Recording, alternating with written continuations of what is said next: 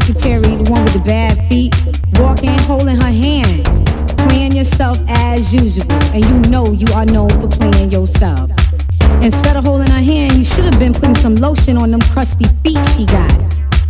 But anyway, I ain't gonna stress that. It's all good. You know your man Big Mike? Yeah, the first round draft pick, Big Mike.